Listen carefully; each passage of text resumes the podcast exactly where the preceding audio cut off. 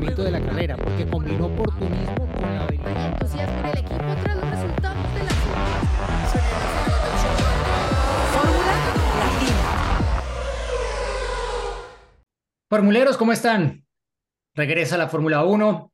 No hubo Gran Premio en Imola, pero ya estamos contando las horas prácticamente para regresar a un escenario, bueno, histórico, tradicional, eh, de la historia de la Fórmula 1, eh, que algunos de los fans, sobre todo más modernos de la máxima categoría, tal vez no les acaba de cuadrar porque probablemente no ofrece el mayor espectáculo, pero hay que reconocerlo por lo que es, por el reto que significa para los pilotos completar, bueno, las vueltas de práctica, de clasificación que son absolutamente cruciales para el resultado de la carrera y luego la 78 de este domingo, que ya veremos que climatología nos presenta el Principado de este fin de semana, pues el pronóstico apunta a que podríamos nuevamente tener lluvia como ya ocurrió el año pasado y como ha ocurrido en 12 de las 68 ediciones del Gran Premio de Mónaco dentro del Campeonato Mundial de Fórmula 1.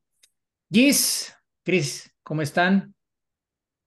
¿Qué onda, Diego? Qué gusto verlo. Siento que como que o sea, fue solo una semana sin, sin gran premio. O sea, bueno, obviamente eh, contando la que había de espacio, ¿no? Anteriormente, después de, de Miami, pero como que se me hizo eterno. O sea, fue como, venía tanta la espera, ¿no? La expectativa de, hay Fórmula 1 este fin de semana y de repente fue un fin así como de, eh, mm, ¿y ahora qué hacemos? Hay que inventarnos un plan, ¿no? Porque ya tienes todo planeado para Fórmula 1 y de repente eh, te la quitan. Pero bueno, me gustaría, por supuesto, eh, enviar eh, pues mi solidaridad ¿no? a toda la gente en Imola que por supuesto está sufriendo demasiado, eh, reconocer a todos los que han donado, los que se han hecho presentes, los que de alguna forma han, estado ahí ayudando. la Fórmula 1 Ferrari donando millones, veíamos a Yuki Sonoda él mismo ahí limpiando las calles, así que bueno, pues mi, mi reconocimiento y ojalá que pronto toda la zona eh, afectada italiana estén, estén bien. Ahora, pensando ya en Mónaco, bueno, pues ya bien lo decías, ¿no? Es eh, la, la joya de la corona, la carrera que por excelencia se conoce como el gran premio que todos los pilotos quieren ganar, el con el que sueñan siempre correr y ganar en Fórmula 1, y pues ya por fin lo tenemos este, este fin de semana. Eh, con varios temas importantes, ¿no? Que seguramente hablaremos de esos hoy esa rivalidad entre Max y Checo después de lo que sucedió el año pasado, a ver en qué termina, pero un Fernando Alonso que viene empujando mucho con el 28.05, que fue justamente la última fecha en la que eh, ganó ahí. Y, eh, y también lo que puede hacer Ferrari, porque sabemos que son muy buenos a, a una vuelta y en Mónaco la clasificación es prácticamente, prácticamente, eh, ojo, porque claro que cambia, pero prácticamente el resultado de, de carrera, ¿no? Pero bueno, para eso estamos aquí en Fórmula Latina, para hablar largo y tendido. Hola, sí, Diego. Eh, en principio creo que, quiero sumarme a, las palabras de, de Giselle respecto de lo que pasó en, en Italia. Eh, estuve en contacto con, con, gente, con, bueno, ustedes saben que hay mecánicos argentinos eh, trabajando en Alfa Tauri, ahí en Faenza, y bueno, tomé contacto con ellos, también con Julia Valario, que es una piloto argentina que está en pareja con Nico Bianco justamente uno de los mecánicos, el otro de los chicos es Mandrini, y, estaban viviendo en primera persona esta, esta situación tan grave y tan, tan preocupante.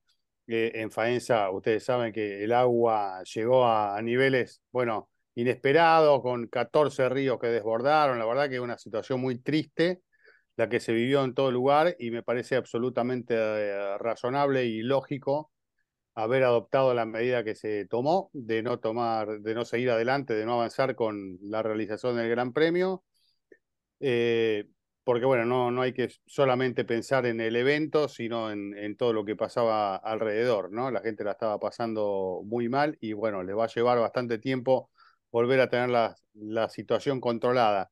Así que bueno, será un capítulo eh, que, quedará en, la historia como un evento este, desafortunado meteorológico y, una carrera que no, no se puede reacomodar dentro de lo que tengo entendido en el calendario. Con lo cual hay que mirar a Mónaco, hay que mirar a este circuito callejero tan tradicional que todos esperamos con muchas ganas siempre, por todo lo que significa el Gran Premio, más allá de lo que pueda generar en, en la pista, obviamente que si hay agua eh, y si existe esa condición, siempre eh, te abre más posibilidades de cambios en, en la carrera.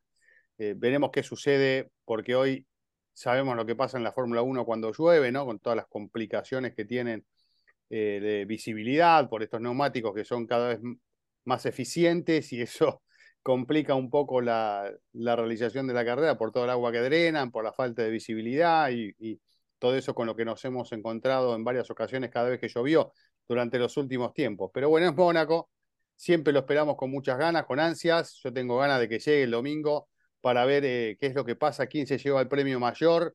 Es una carrera que quieren ganar todos.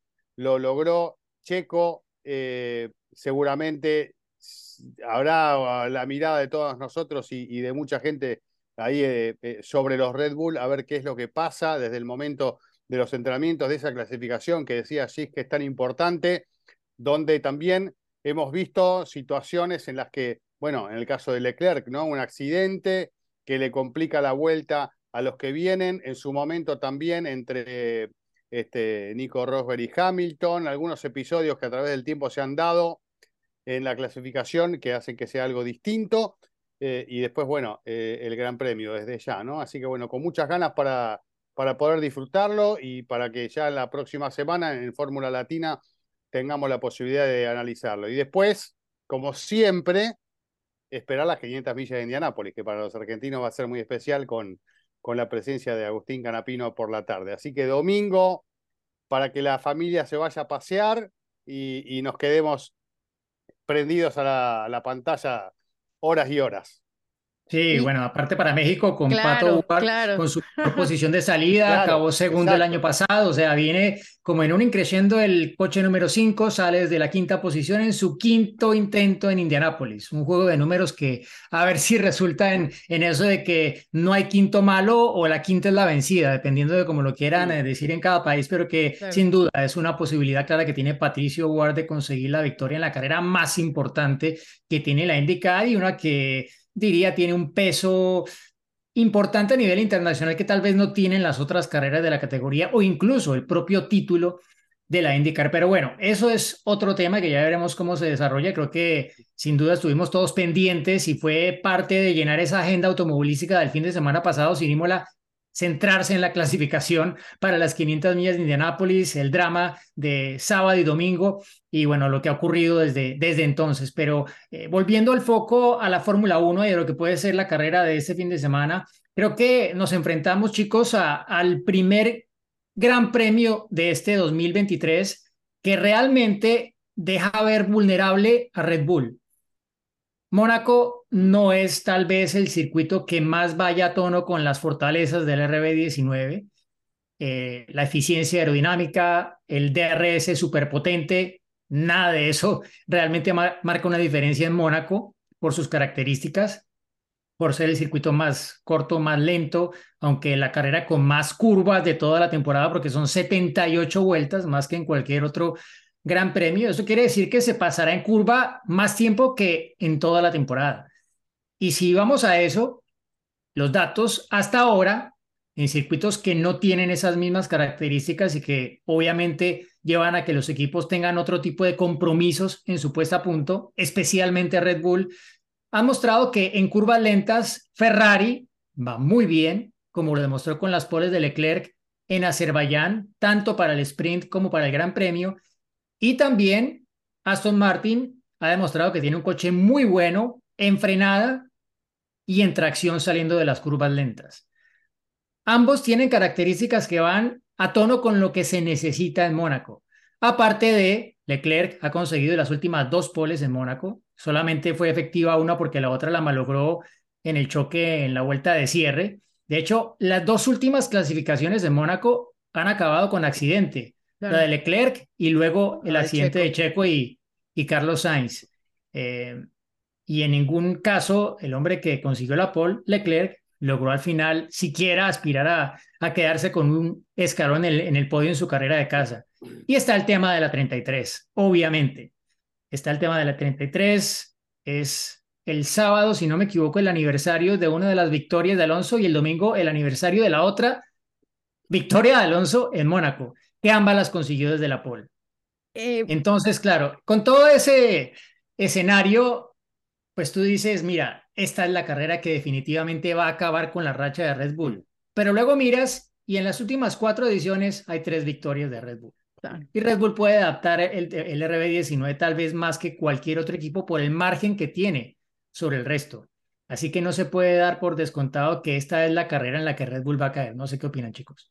Y creo que justo eso, no, no lo podemos dar por, eh, por perdido, vamos a usar esa palabra, pero creo que es la oportunidad, más bien yo lo vería como eso, como la oportunidad de otros equipos de aprovechar el mínimo error o el, el mínimo factor que, que puedan para poderse poner adelante de, de Red Bull. Eh, si no me equivoco, en Miami, después de, de la carrera, eh, como que se ve que no sé en qué momento Fernando y Max habían hablado y En el prepodio. en el ajá, y le dijo, o sea, pero no sé en qué momento antes lo habían hecho, pero ya en el prepodio le dijo eh, Fernando de, a ver, ¿en qué vuelta fue que me pasaste? No, pues en tal vuelta, pues tú habías dicho que era hasta la 25, ¿no? O sea, como que Fernando esperaba que se iba a tardar mucho más Max en superarlo, ¿no? Y al final le dice, bueno, pero en Mónaco va a ser distinto, ¿no? O sea, como diciendo, Exacto. prepárate porque en Mónaco sé que mi auto va a estar muy bien, sé que voy a clasificar mejor que tú y no me vas a pasar, ¿no? O sea, sabiendo las características tanto del circuito como de, eh, del, del Aston Martin, como, como ya lo decías. Obviamente con la experiencia que también tiene Fernando en ese circuito, con la motivación que tiene, con ese 33, con lo que ya mencionabas de las fechas, da a pensar para que pueda ser una, una buena oportunidad, como también la que mencionas de, de, de Ferrari, ¿no? Eh, no es que no queramos mencionar a Carlos Sainz, porque por supuesto, Carlos, al ser parte del equipo, por supuesto que también tiene la misma opción que, que Charles, pero a lo mejor lo sentimos más un poco, a lo mejor del lado humano o del corazón, de decir, Charles en su casa, ¿no? Siempre le ha tocado esa mala suerte, incluso cuando también chocó el auto histórico, ¿no? O sea, como que, eh, yo no sé si ustedes, pero a mí por lo menos, eh, sí me daría gusto que lograra Sí. subirse al podio, o por lo menos, eh, o sea, la victoria o por lo menos el podio, porque sí es algo que, a ver, es de los, si no me equivoco, son tres pilotos en la historia de Fórmula 1 que han salido del Principado, ¿no? O sea, que corren bajo la bandera de Mónaco, tres o seis, no recuerdo muy bien la cifra, a lo mejor eh, Diego tú la tendrás, si no, ahorita le preguntamos a Google, pero eh, que pueda ganar en casa, ¿no? O sea, que, que pueda refrendar el, el correr en su gente y el, el ser de eh, un piloto monegasco, ojalá que lo pueda hacer. Y voy a hacer una pequeña pausa porque si estamos hablando de Fernando Alonso, señores, atentos a nuestro giveaway porque tenemos ya el libro de Nira Juanco, donde obviamente cuenta todas sus experiencias eh, al lado de, de Fernando Alonso en la máxima categoría. Está en Instagram el, el giveaway, así que participen, participen, participen para llevarse eh, la joya de, de Nira Juanco con todas sus historias. Hay muchas muy entretenidas, así que seguramente eh, les va a encantar, ¿no? Y fotos también, por supuesto. Estoy esperando el mío yo, ¿eh? Que me, me lo prometió Nira, así que espero que venga a Tienes que de- participar, tienes que participar en el No, no. giveaway. No, no, no, no, no, no. No, Yo te estoy esperando a mi delivery personal, que se llama. Juan Fosaroli, a ver si en algún momento. Uy, Uy, creo que se va a quedar en el camino. Se va a quedar en aduana. Oye, bueno, eh, ya, ya que mencionaba Gis, tres pilotos, eh, Olivier Beretta, Luis Chiron y Charles Leclerc, los ah, tres son tres. Ok, sí lo había dicho bien, ¿eh? No, no tengo tan mala memoria ya. No, no, Sí, no, yo creo que nada. todos coincidimos. No, me parece que en algún momento tiene que llegar ese premio para el pobre Charles, ¿no? A veces es muy difícil poder festejar en, en tu casa. A muchos pilotos les ha costado a través del tiempo, a pilotos de renombre. Eh, incluso, me parece, a- hasta el propio Ayrton Senna le costó, ¿no? Poder ganar en, en Brasil, después se pudo dar Sí, ese acontecimiento.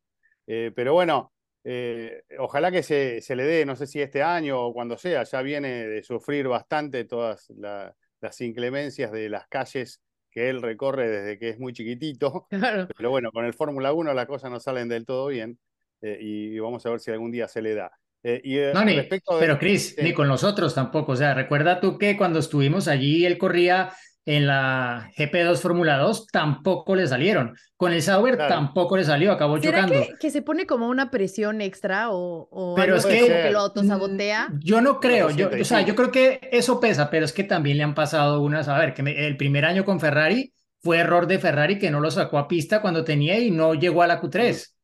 Eh, o sea, Sí. el año pasado, bueno, la estrategia que parte pudo ser él, pero el equipo tuvo que haberle dado también la mano, ¿no?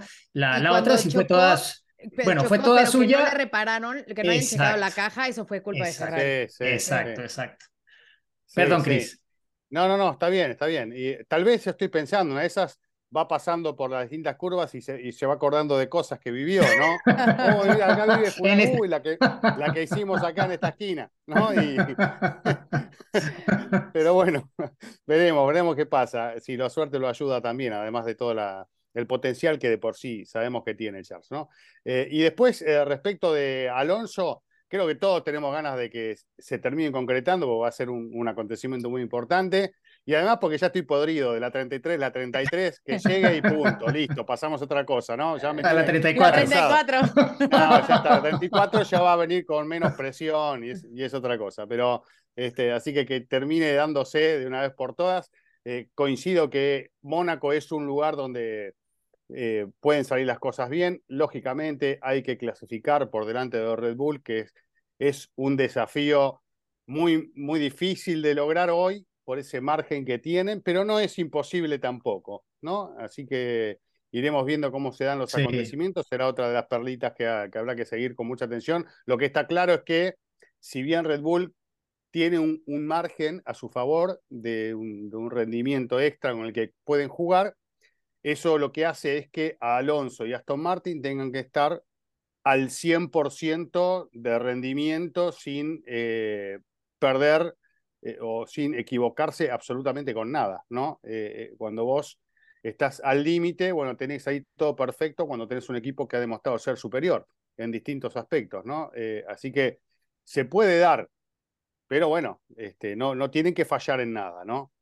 Sobre todo el sábado, como lo decías, Chris. Y es que en realidad, si tú miras este año y lo que mencionaba antes de las poles de Leclerc en Bakú, eso ya muestra y un poco también lo que vimos en Miami hasta cierto punto, porque Leclerc era candidato legítimo a la pole hasta que cometió ese error craso en, en la Q3, ¿no? Pero antes de eso lo veíamos como el piloto que podía realmente interponerse entre los Red Bull y ha mostrado Ferrari que tiene un coche que va muy bien en clasificación. Yo diría que a una vuelta puede que sea no el más rápido, porque obviamente si miramos las poles, todas salvo las de Bakú, se las ha quedado Red Bull, pero Leclerc sí logra colocar el auto y el circuito favorece un poco los puntos fuertes, como es Mónaco, que no tiene realmente ninguna curva rápida, o sea, donde, donde Leclerc perdió el control en Miami, era un cambio de dirección, una curva de media alta velocidad. Eso no existe en Mónaco y lo más parecido es la zona de la piscina, pero diría que, que no es tan exigente como lo puede ser esa zona del circuito de Miami donde, donde acabó perdiendo el control. Entonces, eh, Red Bull es más fuerte, mucho más fuerte en carrera que en clasificación. Eh, la diferencia con sus rivales siempre se amplía el domingo y es probable que pase lo mismo este fin de semana, que el domingo los más rápidos sean los Red Bull, pero el problema es que si no estás delante ya en la clasificación, ya no te vale de nada ir más rápido. Eh, recordamos sobre todo esa edición de 1992 con Mansell llenándole los espejos a Senna durante cuántas vueltas con un coche que era segundos por vuelta más rápido y no pudo adelantarlo, ¿no? Si el piloto que va adelante sabe posicionar su coche y más estos que, que son más grandes que los de esa época, pues hombre, va a ser muy complicado. Entonces, creo que este sábado sobre las 5 de la tarde hora de Mónaco habrá ya jugado un muy buen porcentaje de lo que pueda pasar el domingo, aunque con los cambios en el clima, como lo vimos el año pasado, se abren una serie de oportunidades para quienes no lograron hacer la tarea el sábado en la clasificación. Ahí lo vemos a Juan que se bajó del yate por un instante para Ah, compartir con nosotros este momento. Lamentablemente el fondo está blureado, no sé qué es lo que quiere ocultar, pero se ve linda la imagen de fondo. Ah, pero Ahí está, está el Mediterráneo. ¿Eh? No, no, Ahí perdón. está, sí Ah, señor. míralo, nada Ah, mira. Ahí Qué está. lindo ¿te lugar. gusta? Sí Quiero señor. pedir disculpas porque tengo problemas técnicos, no me andan los, los AirPods, así que el audio debe ser bastante malo, pero no podía no saludarlos. y Es mejor que, es mejor el audio así que con AirPods. O sea que tranquilo. hasta esta parte, justamente arriba aquí en Mónaco, porque estuve hace un rato ahí en el paddock, en- ya está todo prácticamente armado. Eh, novedades, la FIA tiene ahora un hospitality, ahí se escuchó porque hay una moto, un hospitality tan grande como el de la Fórmula 1. De hecho, es igual, de las mismas características, así que no querían ser menos, ¿no? Recuerden, el año pasado estrenaron justamente en Imola ese enorme hospitality de la Fórmula 1 y ahora la FIA lo estrenó aquí en Mónaco. No es el mejor lugar, ¿no? Porque ocupan medio paddock, pero allí está también el Energy Station de Red Bull, que lo traen desde Imperia, aquí en Italia, a unos 50 kilómetros. Así que prácticamente todo ya en condiciones y un clima fantástico. Puede llover, escuchaba Diego que decía, eh, probablemente el jueves, el lunes dicen que va a llover, pero aquí en Mónaco todos hemos estado y sabemos que la lluvia puede aparecer en cualquier momento. Bueno, muy bien, Juan. ¿Y eh, ¿qué, qué más nos puedes contar de lo que fue el periplo Imolese desafortunado? Porque tuviste que, que ver el agua un poco al ombligo a mucha gente, seguramente. Sí, la verdad que muy triste, ¿no? Lo que sucedió. De hecho, no teníamos permitido acercarnos hasta el circuito hasta el jueves, prácticamente la tarde. Pero el miércoles, ahí en el aeropuerto de Bolonia, llegaron todos. He visto también eh, a gente de los equipos, eh, toda la gente importante. Inclusive llegó eh, uno de los pilotos de Ferrari en, avión.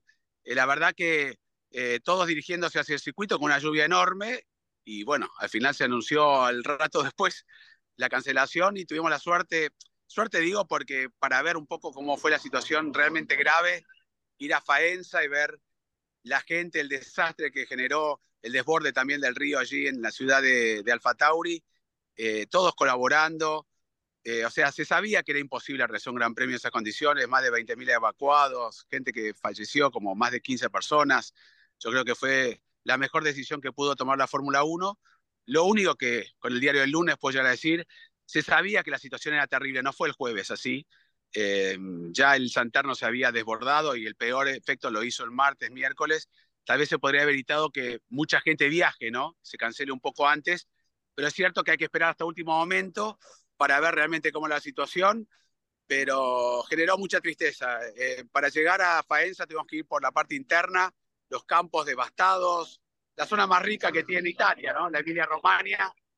Así que la verdad que, bueno, fue una semana de estar allí y nunca paró de llover. Hasta el, el domingo que pasamos por eh, Maranello, estuvimos allí un rato, que llovía también, poco se podía hacer. Y ya que estamos en Fórmula Latina y son todos latinos, mandarle un gran abrazo a todos los fanáticos que viajaron desde México, muchísimos. Ustedes no saben la cantidad de gente, Chile, Panamá. Una chica de Panamá tuvo la suerte y pidiéndole por favor a Carlos Sainz, que salía de las gestiones deportivas Maranelo, decirle, vinimos hasta acá, perdimos los boletos, aunque luego los pueden recuperar, pero queremos sacarnos una foto y Carlos Sainz se bajó, se sacó una foto ahí con el auto con ellos. Eh, la verdad que mandarle un saludo muy grande a todos, porque muchos no pueden venir inclusive a Mónaco, ¿no? Porque los tickets no, no es que se cambian de, eh, de Emilia Romagna para Mónaco. Eh, le devolverán el dinero o este, para el próximo año, ¿no? Porque es muy, casi 99% poco probable que se realice el Gran Premio esta temporada. Así que quería dedicarle un saludo enorme a toda esa gente que se acercó hasta aquí, porque está bien, tiene el pasaje ya pago, eso no lo recuperan más. El hotel no te, recuper no te devolvían el dinero, ustedes saben cómo es. Eh, bueno, se suspendió, pero nosotros te cobramos igual. Claro. Y Claro, sí. lo, que cuesta, lo que cuesta desde Argentina, dos, dos este, personas mayores, grandes, que son cuñados, era la ilusión de estar ahí en Imola y pudieron ya acercarse al monumento de escena nada más, ¿no? Entonces, creo que es, es lindo que nosotros le mandemos un mensaje en Fórmula Latina, ya que somos todos latinos, para que, bueno, junten fuerzas y vuelvan a alguna carrera, porque el boleto lo van a tener, pero el pasaje lo van a tener que pagar de nuevo y los hoteles también. Sí, de hecho, bueno, aprovechamos para dejar aquí, quienes nos están viendo por YouTube, pueden ver el, el link para que si quieren hagan una donación, ahí ya pues abierta, de hecho la Fórmula 1 hizo la invitación también después de hacer esa donación de un millón de euros para que la gente también se uniera a esta iniciativa y bueno, si no quieren donar, bueno, consumir productos de la zona, ¿no, Juan? Que, que, que es, a ver, eh, ¿quién no quiere un parmigiano rellano, un eh, acheto balsámico de Módena, eh, un prosciutto de Parma? Todo eso ayuda también, porque al final es consumir productos de la zona, ¿o no? Te cuento, eh, yendo hacia Maranello, obviamente la decisión es ir por adentro, más lindo, para ver realmente las bondades que tiene la Emilia Romagna. Y pasamos en una fábrica justamente de, de, de el parmigiano eh, de, de Reggiano, ¿no? Parmesiano, como, se, como bien dijiste vos recién, Diego. Eh, lo sabes, el Emiliano, no, Emilia Parmigiano. Y Gran Napadano y demás.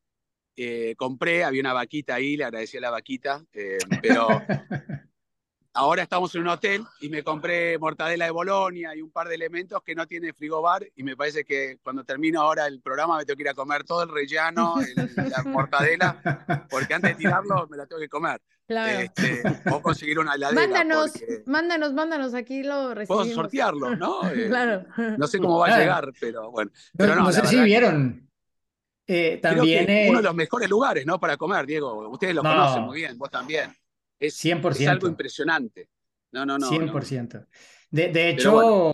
de hecho, ahora que mencionabas, Juan, eh, esto de los aficionados, también me, me escribieron a algunas personas que, que, qué podían hacer eh, o que qué plan alternativo sugería, ya que no podían ir a la carrera y habían viajado desde Latinoamérica. Mm. Eh, bueno, muy lamentable, pero incluso Pierre Gasly, por ejemplo, fue uno de los pilotos que también se, mencionabas a Sainz, se, se, se tomó el tiempo de atender a una seguidora de Uruguay, su nombre es Antonella, de hecho apareció en, en sus cuentas de redes sociales, eh, eh, se encontró con él y bueno, la abrazó, en fin, bueno, tiene todo su recuento en sus, en sus redes sociales y bueno, qué, qué, qué bueno que algunos de los pilotos hayan tenido eh, ese detalle con algunos de los seguidores. Obviamente es imposible darle el tiempo a todos como, como quisieran probablemente, pero por lo menos Ah, de devolverle algo a los aficionados que hicieron un esfuerzo económico, de tiempo, de ahorro, seguramente de mucho tiempo para poder estar en una carrera que al final, infor- infortunadamente, no se ha podido llevar a cabo. Pero Juan, hablábamos de Mónaco. Dime, dime.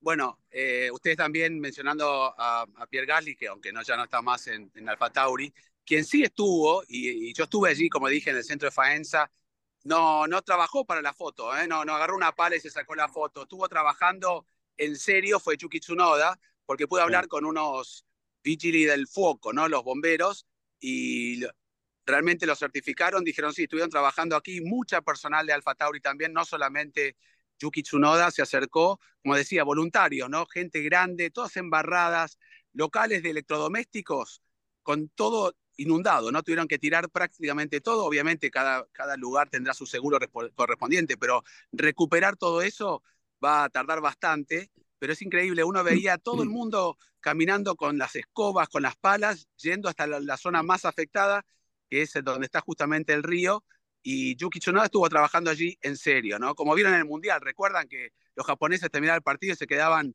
Sí, eh, sí. sacando Claro. el- el- la basura y demás, es la cultura japonesa, ¿no? Y ellos están acostumbrados a los desastres también de terremotos y demás, y bueno, y tienen esa cultura de ayuda, y Yuki lo hizo en serio, no fue para la foto. Para alguna gente siempre está la mal pensada que dice que bueno, se saca la foto y se Claro, fue, no, sí. estuvo trabajando. Sí, es el bueno. famoso hablando sin saber, ¿no? Pero bueno, Claro. eh, es, es muy Como común, nosotros, sobre todo en las redes sociales. ¿Eh? Nosotros también lo hacemos. Claro. Oigan, eh, eh, No, pero- cambiando de sí. tema, eh, hablábamos de, de Mónaco, pero eh, le iba a preguntar a Juan porque alguien publicó hace poco, en estos días, eh, un video, estaba caminando por Mónaco, vio pasar una Ferrari de calle y quien la estaba manejando era Lewis Hamilton. Y ha salido, ha salido por estos días de, bueno, igual puede ser un video viejo que lo republicó, pero es el tema que, que ha surgido en estos días en la prensa, ¿no? La posibilidad de que se una Hamilton a Ferrari con una oferta millonaria que viene directamente desde la presidencia, desde John Elkann. De esto se ha hablado una y otra vez. Eh, Hamilton creo que nunca ha dicho definitivamente no, porque claro, es el equipo más histórico en la Fórmula 1, pero ha dejado también claro que él ve su futuro. Ahí está, exacto. Quienes están en YouTube pueden ver ahí a el montaje de, Hamilton que se ha hecho una y mil veces, ¿no? Eh, Claro. eh, en rojo. Oye, Eh, Diego, ah, fíjate que una vez Sí. Rapidísimo, antes de que vayas a Juan, una vez le pregunté a, a Luis, hace muchos años, le pregunté que si le gustaría irse a Ferrari y su respuesta fue, pero ¿cuánto está dispuesto a pagarme Ferrari? Porque con lo que me paga Mercedes es muy difícil que alguien lo pueda igualar, ¿no? Y Dicen que te estoy 50 hablando- millones de dólares es la oferta. Y esto te estoy hablando, todavía no era siete veces campeón, ¿no? A lo mejor era cinco veces o Sí. cuatro, ¿no? Entonces, eh, ojo. Pero también. no sé, o sea, más allá de eso, a ver, en lo personal, yo lo veo muy complicado. No, o sea, Sí. no veo no a Ferrari.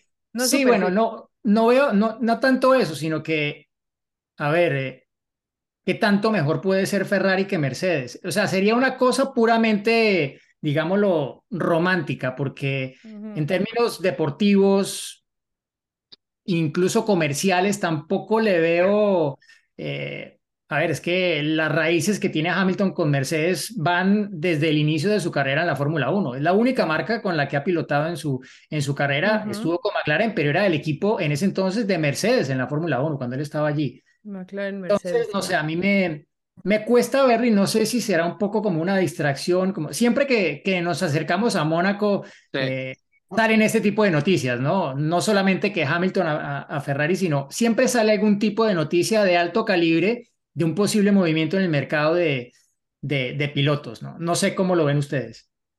A mí me parece que, eh, digamos, ¿por qué no darse un gusto? ¿No? Uno pensando, vimos por un lado la realidad, ¿no? De, de lo que muestran los antecedentes y la trayectoria de Luis y el vínculo con Mercedes, que es muy fuerte, pero también muchas veces la- las historias de, de muchos años y de mucho tiempo a veces también llegan a su fin. Y a veces pilotos que han logrado todo, que han ganado todo, se quieren dar algún gusto. Eh, y, y vos sabés, igual que todos nosotros, que todo piloto de automovilismo sueña en algún momento poder manejar una Ferrari de Fórmula 1. Eh, después está en la realidad, están los resultados, está el rendimiento, la posibilidad de tener un auto competitivo y este, todo eso que obviamente seduce a un piloto de primer nivel y múltiple campeón como eh, de quien estamos hablando. Así que bueno, yo eh, simplemente sumándome un poco a todo este lío que se armó a través de las redes sociales con esta noticia que salió en, en Italia. Ahora, cuánto de realidad tiene esto lo sabremos con el pasar de los meses. eh, y segura, o tal vez este propio o este mismo fin de semana se ocupe Luis de aclarar un poquito el panorama este, y, y que sepamos todos cómo, cómo es la mano realmente, ¿no? Pero bueno, también cuando el río, cuando el río suena, dicen, ¿no?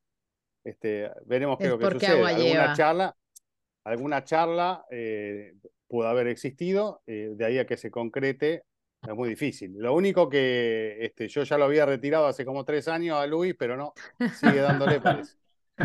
Esa la Bueno. perdiste desde hace mucho. eh, Pero bueno, es un poco lo mismo que pasó cuando se hablaba de posible retiro, y vos también lo habías dicho, Chris, porque cuando se está haciendo la negociación, re- renegociar el contrato, la extensión, si lo podemos decir de esa manera, comienzan o se retira o sigue, ¿no? Y en este Claro, caso, claro. ese otro jugador que también le va a beneficio a Hamilton, inclusive le va a beneficio a Charles Leclerc, ¿no? Todos estos rumores eh, puede ser condicionantes también a lo que quien lo genere para que el contrato sea más beneficioso para de un lado u otro. Entonces, yo creo que seguramente Hamilton alguna vez habrá fantaseado o no, o habrá pensado en, en unirse a un equipo como Ferrari, pero estoy de acuerdo con Diego con el tema de qué Ferrari.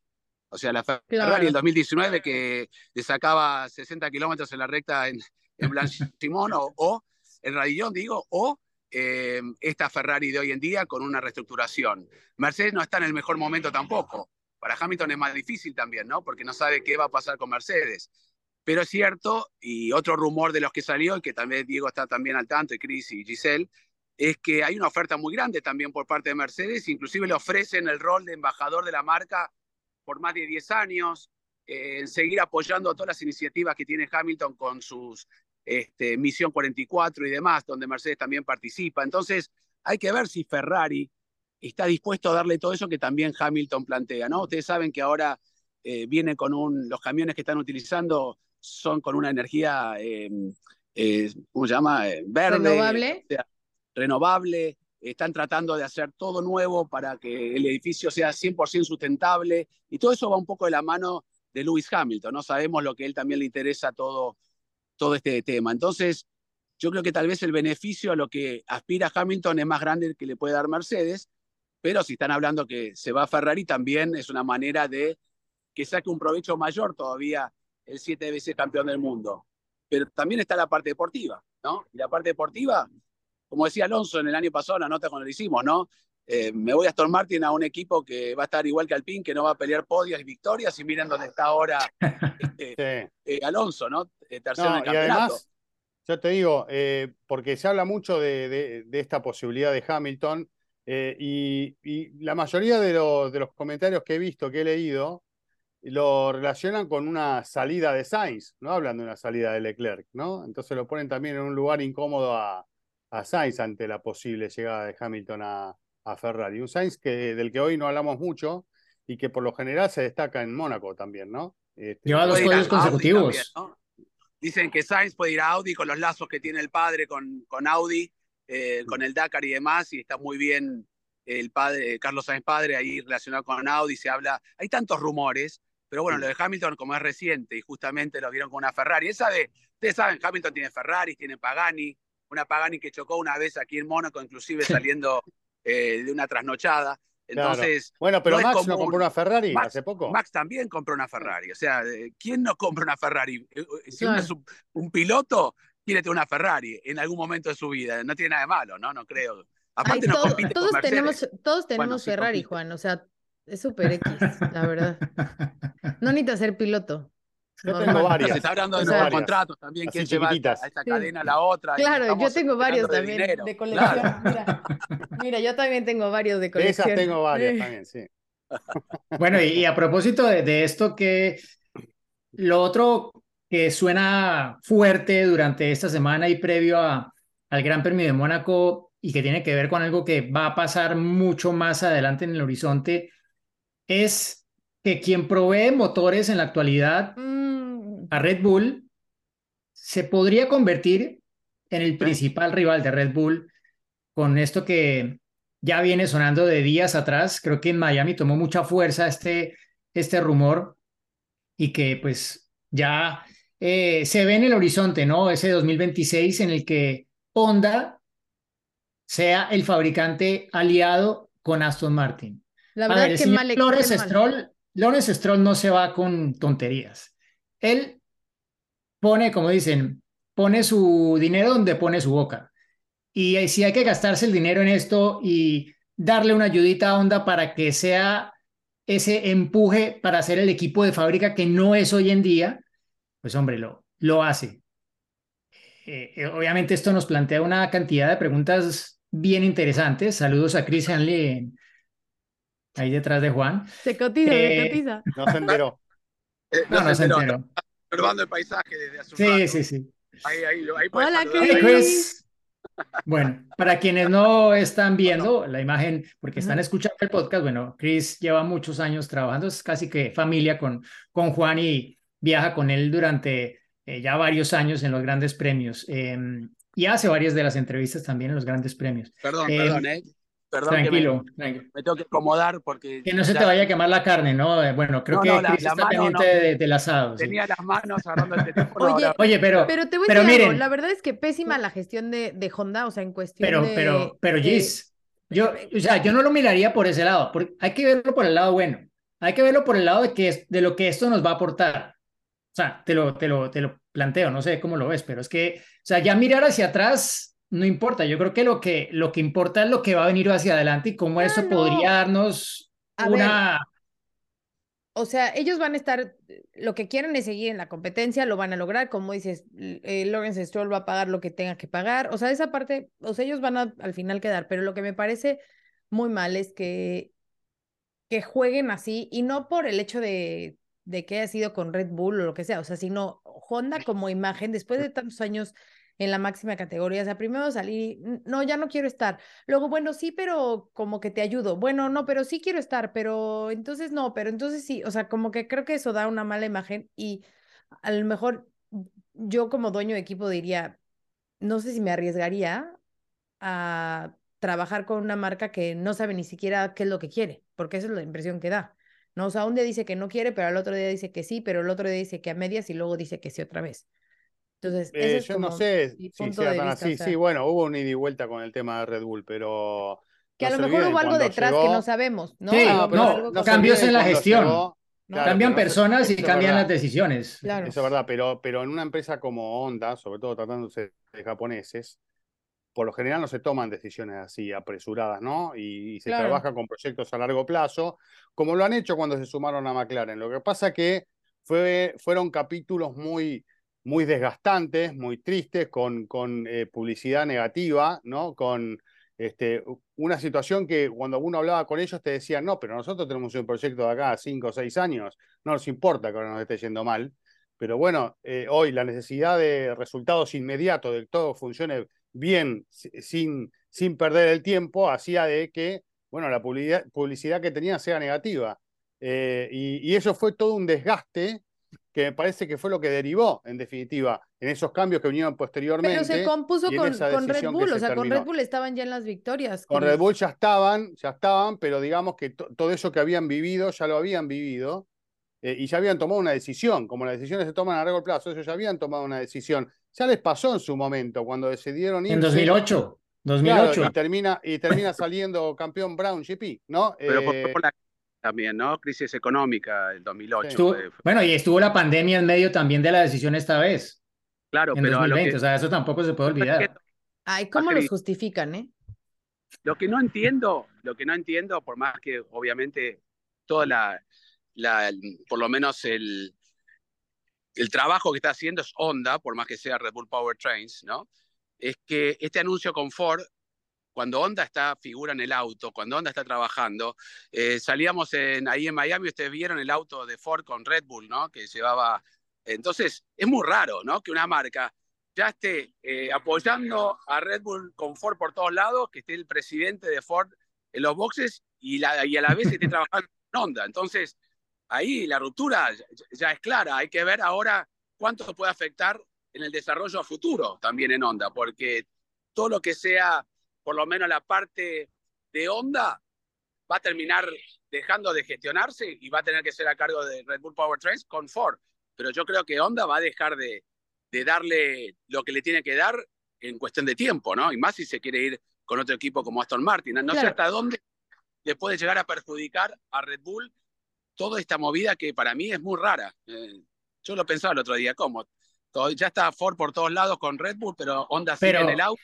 Pero, pero Juan, recuerda que en 2019 y 2020 era Aston Martin, Red Bull Racing con motor Honda. O sea, eh, Christian Horner y su gente son unos magos aquí para manejar ese tipo de situaciones a nivel comercial, a nivel político, etcétera. Y ellos están en medio y son los que juegan y bueno, bailan con la más bonita y, y punto. Entonces, y al final se salen con la suya, ¿no? Es, es bueno lo que, lo que dices en términos de sí, puede afectar a Red Bull un poco que ya esté como todo tan encaminado a futuro, tanto para ellos con su propio eh, tren motriz, con su propia unidad de potencia, como para Honda con esa futura asociación con Aston Martin.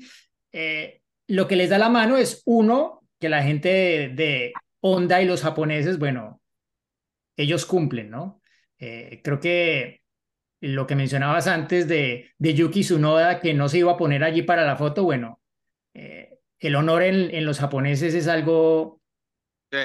que, que, bueno, que, que, hay que respetar y no, no sé, me, me, cuesta ver que eso vaya a perjudicar aparte porque el reglamento les da la mano a Red Bull porque no va a haber grandes cambios de aquí a cuando cada uno arranque con su plan por su lado, que eso ya ha arrancado, ¿no? O sea, el problema que, que tiene Honda, sobre todo pienso yo, es que, claro, como ellos ya hace tiempo tomaron esta decisión de que no seguían y que iban pues apenas con lo necesario para poder ir adelante con Red Bull eh, y no dejarlos tirados en el camino literalmente, eh, obvio, los éxitos ayudaron, pero también han mantenido algo de gente, no la necesaria para, digámoslo, desde ya estar a tope desarrollando el motor de 2026, algo en lo que sí está a tope ya eh, Red Bull Powertrains, eh, desde que han logrado, bueno, juntar toda esa cantidad de recursos técnicos y humanos, llevándose gente de Mercedes incluso para diseñar lo que será su unidad de potencia de 2026 en adelante. Entonces, Ahora, no sé, 2026, yo creo que...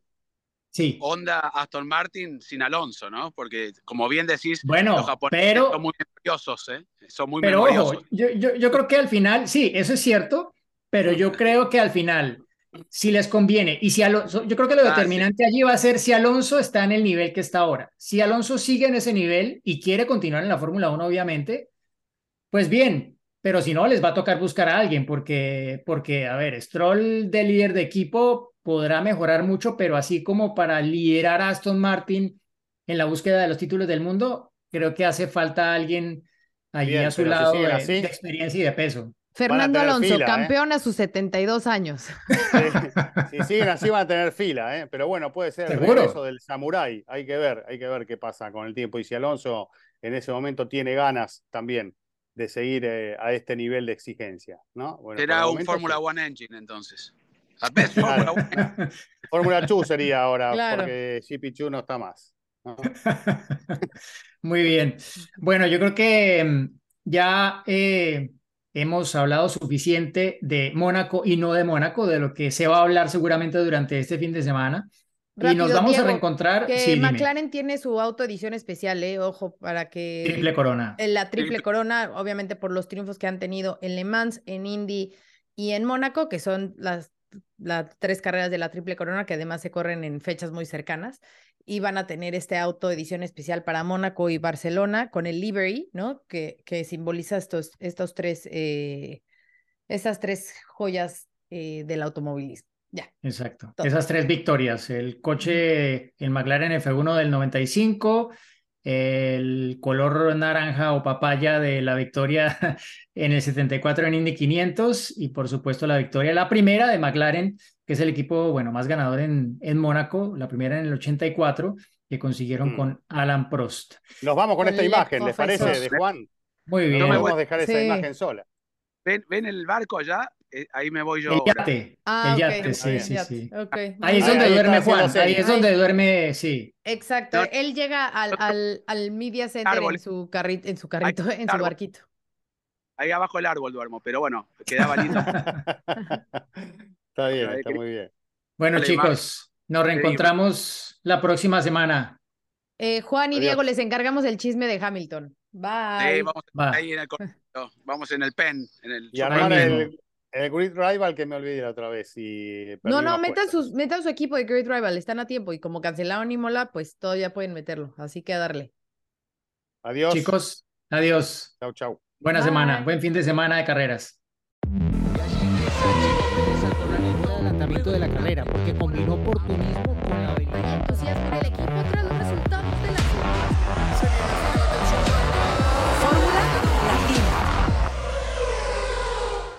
Hello, it is Ryan, and we could all use an extra bright spot in our day, couldn't we? Just to make up for things like sitting in traffic, doing the dishes, counting your steps, you know, all the mundane stuff. That is why I'm such a big fan of Chumba Casino. Chumba Casino has all your favorite social casino style games that you can play for free anytime, anywhere with daily bonuses. That should brighten your day a little. Actually, a lot. So sign up now at chumbacasino.com. That's chumbacasino.com. No purchase necessary. Group. Void were prohibited by law. See terms and conditions. 18 plus.